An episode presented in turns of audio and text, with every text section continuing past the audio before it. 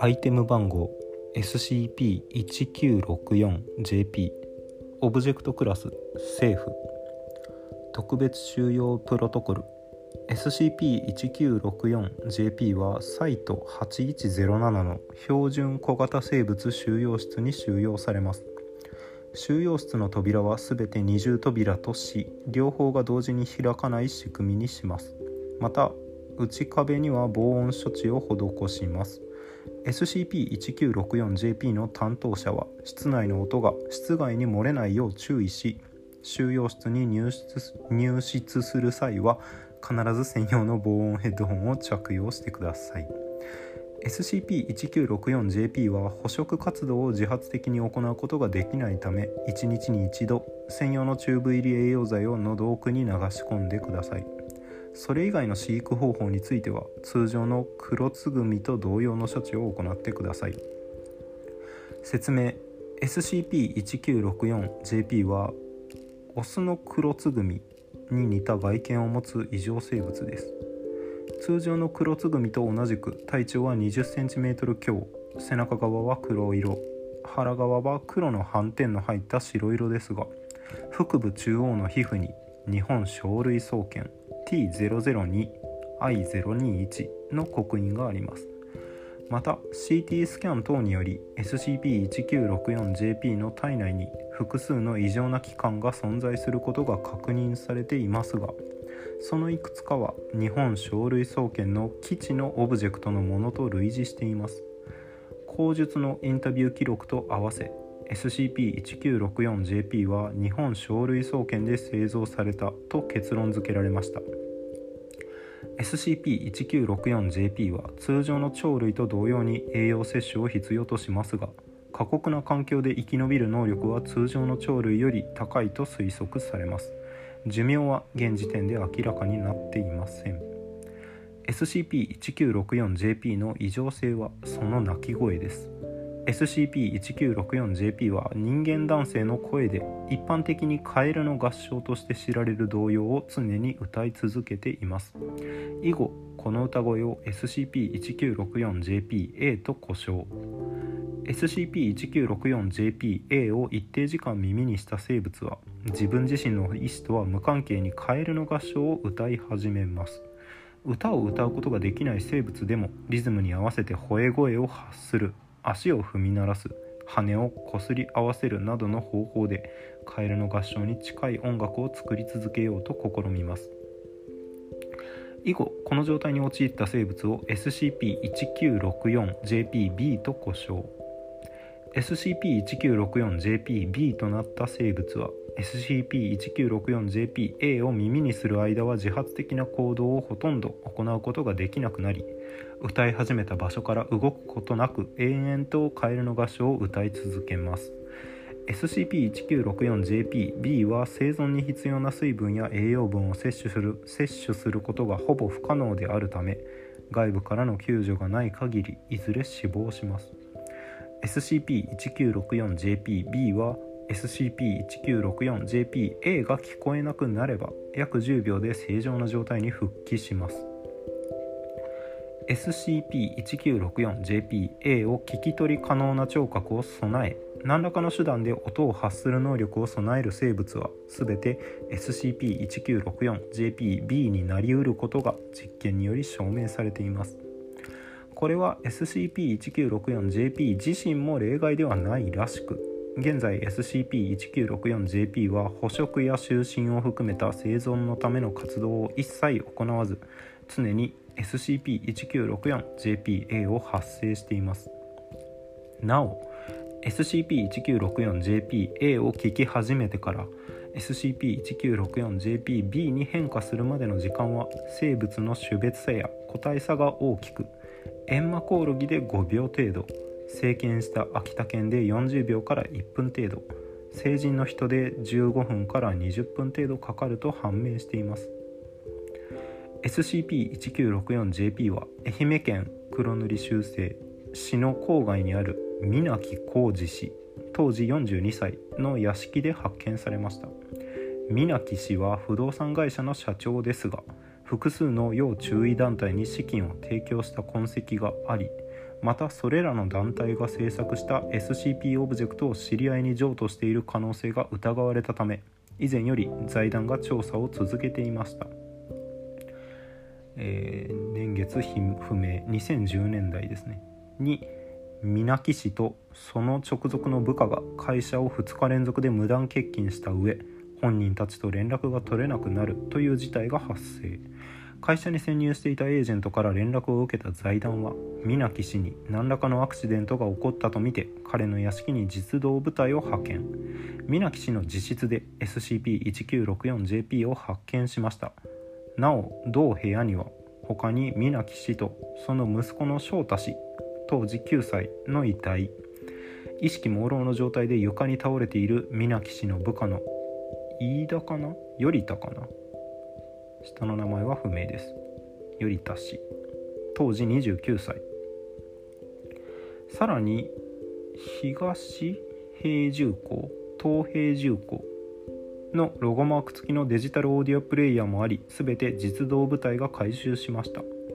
解剖の結果皆木浩二氏と翔太氏は部隊が突入する3時間前には疲労と脱水症状により死亡していたと結論されました。頼田氏は消耗がひどかったものの命に別状はなく財団は彼の回復を待ってインタビューを実施事情を聞き出しました。以下はその記録です。これ間違ってたら本当に申し訳ないんですがもう頼田さんでいきます。対象頼田氏。インタビューは中城沢博士。頼田氏には異常な物品を担当する警察関係者であると説明している。録画開始。頼田氏には最初に彼が警察に保護されたというカバーストーリーと皆木氏と翔太氏が亡くなった事実を伝えた。その部分は割愛。博士頼田さんお二人の死の原因を明らかにするためにも我々にご協力をお願いします。頼田氏承知しました。博士ではまずあなたと皆木氏との関係を教えてください。頼田氏上司と部下です。ただ最近は本業の不動産よりは彼の趣味いや副業の手伝いの方が多かったですが。博士その副業について詳しくお願いします。頼田氏どこかの業者からこの屋敷に送られてくる道具を保管して皆木さんの知り合いの神塚たちが屋敷にやってきたらそれをデモンストレーションして見せた後代金と引き換えに渡すんです。博士どんな道具を扱っていたんですか？頼田氏種も仕掛けも必要ない手品道具ですかね。どんなにシャッフルしても必ず最初にスペードのエースを引くトランプカードとかハンカチで隠すとランダムに増えたり減ったりする効果とかあとは微妙におかしな生き物ギラギラ光を放つテントウムシとかちょっと不気味なものも多かったです。でも皆木さんの知り合いの方々は喜んでいました。こんなのそうそう見られるものじゃないって。博士。皆木氏はそういう不思議な道具をお知り合いに紹介していたわけですね。それらの中には人に危害を及ぼすような危険なものもあったのではありませんか？頼田氏私が見た中では危険と呼べるほどのものはなかったと思います。強いて言うなら回転しながら3メートルほど跳躍する亀くらいかな。デモンストレーションの時皆木さんの頭にぶつかって単行部になっていましたしその時のお客さんは大喜びで買っていきましたが博士なるほど。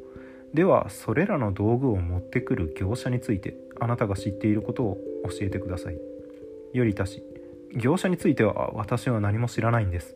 彼らと連絡を取っていたのは皆木さんだけでしたし伝票や帳簿も彼が自分で管理していました。道具を運んでくるのも普通の運送業者の人だったので博士何か情報はありませんか？どんな些細なことでも構いません。頼田氏業者の運んできた道具やその包装紙や説明書には日本書類総研か東平重工のどちらかの会社名が入ってました。私が知ってるのはそれだけです。博士ありがとうございます。では次に例の事件についてお聞かせ願えますか？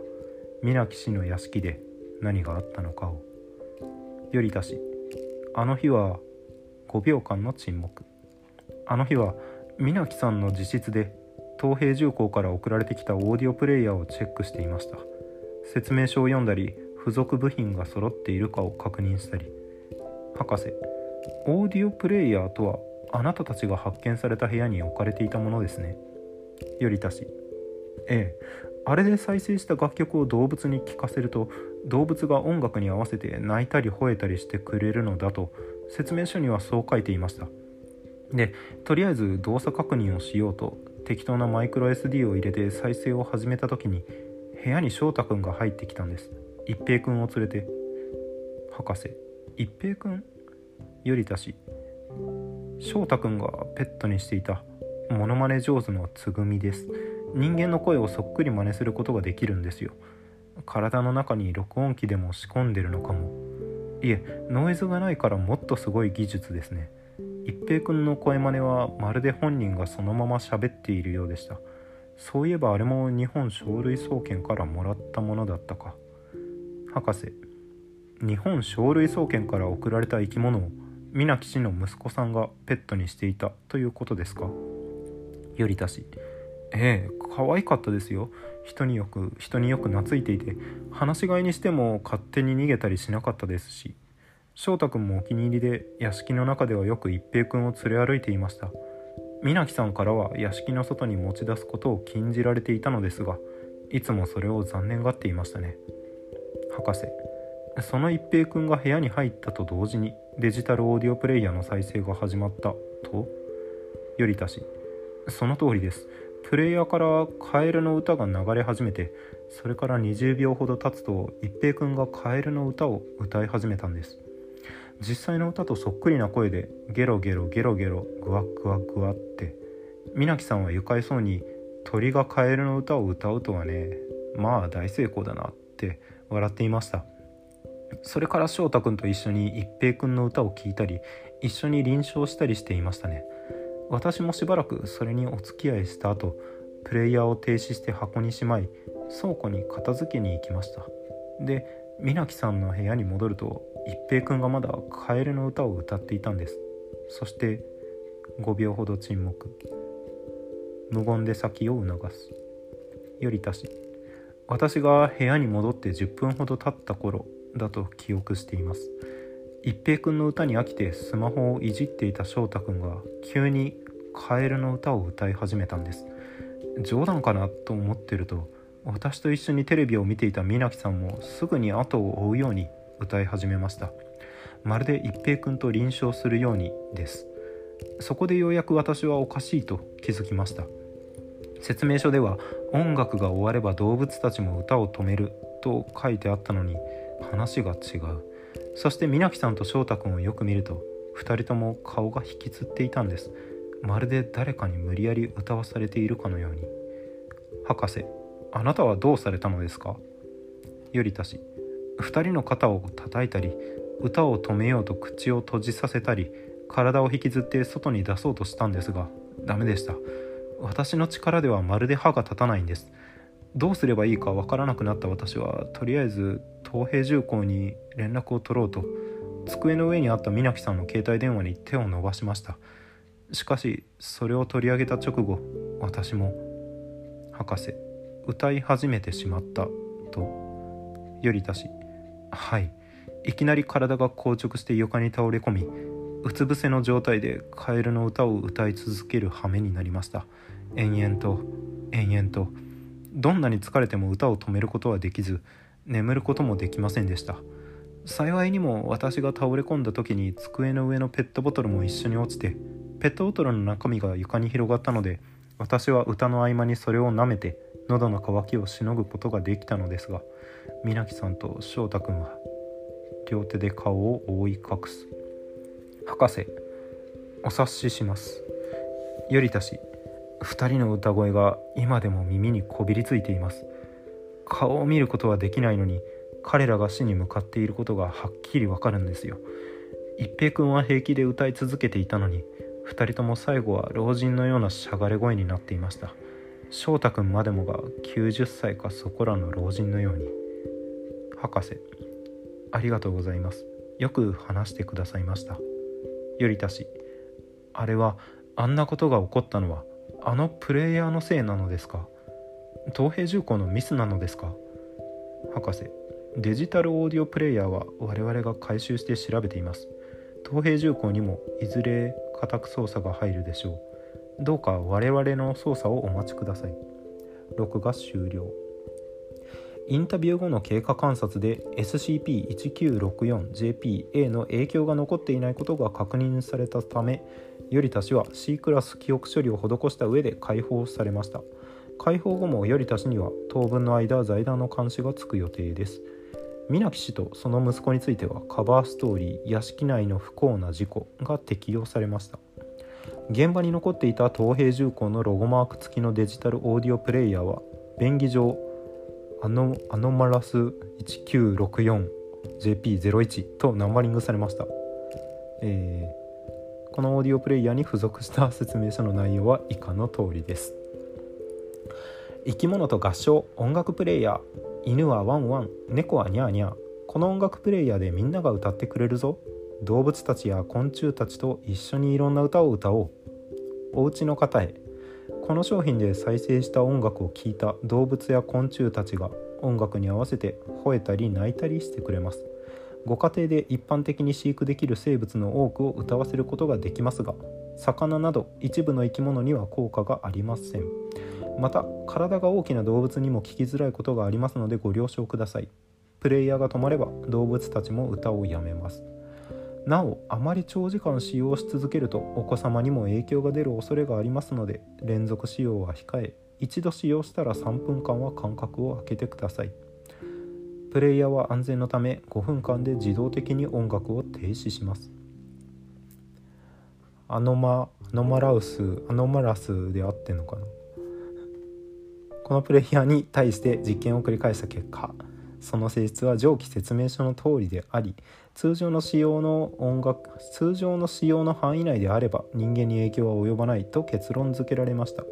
また市販の装置で再生した音楽を録音しても生物に歌を歌わせる効果は失われることが判明しました。年月不明2010年代。財団は水木氏の屋敷で起こったインシデントについて報告書をまとめました。以下に結論部分を抜粋します。えー、このオーディオプレイヤーちょっと読めないのでオーディオプレイヤーって言います。あ 1964JP01 でいいか東平重工が製造した 1964JP01 は生物に対して音を媒介に認識災害を与えるオブジェクトである人の場合は15分以上連続して暴露すると 1904JP01 の影響を受けるがストッパー装置により1904、1964でしたね、失礼しました。1964JP01 の連続稼働は5分以下に制限されていた。2、日本書類総研が製造した黒つぐみ型生物。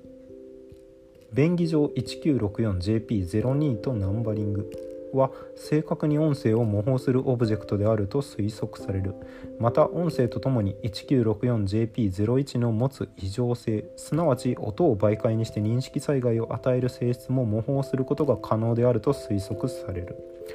3 1964JP02 は 1964JP01 に暴露した結果 1964JP01 の影響下に置かれるとともにその異常性すなわち音を媒介にして認識災害を与える性質を獲得し SCP-1964JP に変化した。4SCP-1964JP にはストッパー装置がなかったため人に影響を与える時間である15分を超えて稼働し続け結果水木浩二氏水木翔太氏頼田氏の3名が SCP-1964JPB に変化した。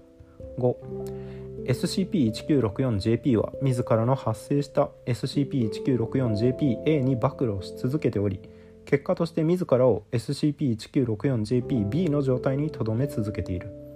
何らかの手段で SCP-1964JPA を遮るか SCP-1964JP 自身が死なない限り今後も SCP-1964JP はこのループを維持すると推測される。財団は現在一般社会に流出したとみられる 1964JP01 および 1964JP02 の発見と回収を実施中です。ほい。水木氏の屋敷に残されていた日本書類総研および東平重工の連絡先住所に対しては財団は直ちに実動部隊を派遣しましたがどちらも撤去済みの事務所しか残っていませんでした。しかし SCP-1964JP のインシデント報告書が完成した数日後何者かが水木氏の遺族及び頼田氏の人口銀行口座に相当額の金額を振り込んだことが確認されました。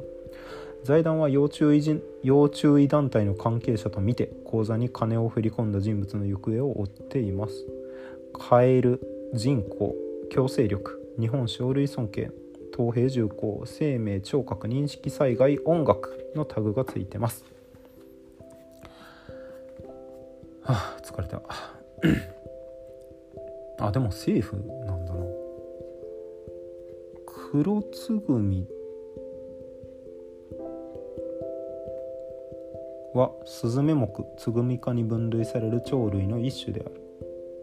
うんうん。初めハトかと思いましたけどね。この写真見た時。SCP-1964JP は捕食活動を自発的に行うことができないため1日に1度チューブ入り栄養剤を流し込んでくださいと。生かしておく必要あるのかな？まあ殺す必要もないか別に。こう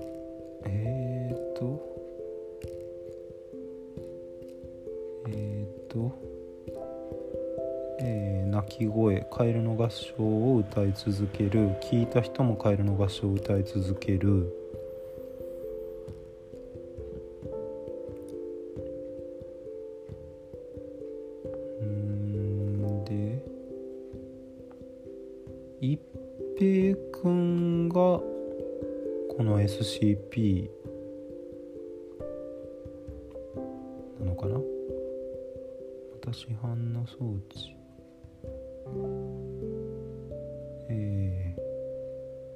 02はいはいはいはい。えー、っと日本書類総研がまず一平君のような、えー、声を完全に模倣する鳥をたくさん作って売ってましたと。その1羽がこの皆木さんの息子さんのペットになってましたと。他にもいっぱいいますよと。でその後音楽プレイヤーとして動物とか虫がカエルの歌を歌うよっていうアイテムをまた日本書類総研日本書類総研が作ったのか？違うな。東平重工が作ってますねこれ。東平重工が東平重工で合ってるかどうか分かんないですけど東平重工が作った音楽プレイヤーが出てきましたと。でまあ最悪のマッチングをしたと。いうのがこの皆木さんの家の不幸な事件でその後日本書類総研が製造した黒つぐみ型生物ペッパーくんペッパーくんじゃない。なんだっけ。何くんだっけ。一平くんですね。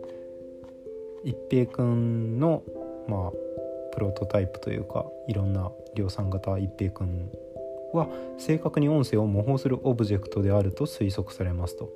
また音声とともにそのこれもね音楽プレイヤーの方も量産されてるはずなのでこれを模倣している可能性があると。で結果この音楽プレイヤーを模倣した一平君型の模倣する書類日本書類総研が作った鳥は 1964JP02 とされると。でこいつら鳥にはストッパー装置はないので周囲が歌い続けてしまうと。自分鳥自身が死ぬまで歌い続けるということですね。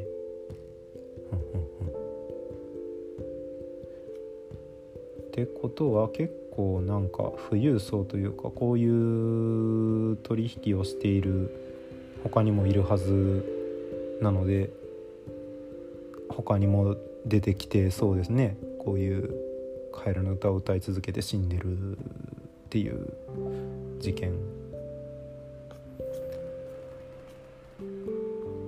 で現在そのオーディオプレイヤーと鳥の発見と回収を実施中ですと。進捗どうなってるんだろうな。でホイがちょっと何者かが宮城氏の遺族及び頼田氏の銀行口座に相当額の金額を振り込んだことが確認されました。振り込む側なんだな。皆木さんたちがえ？皆木さんたちが買ったんじゃないの？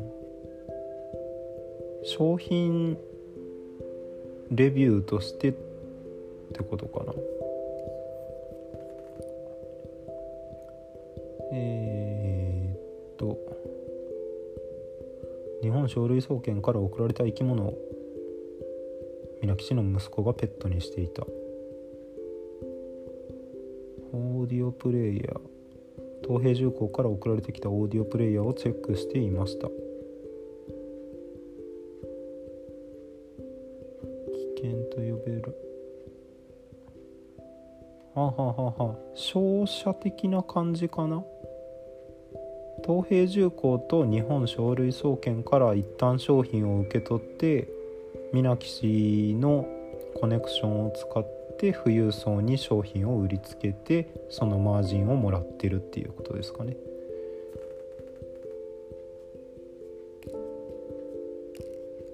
あなるほど闇深そうですね。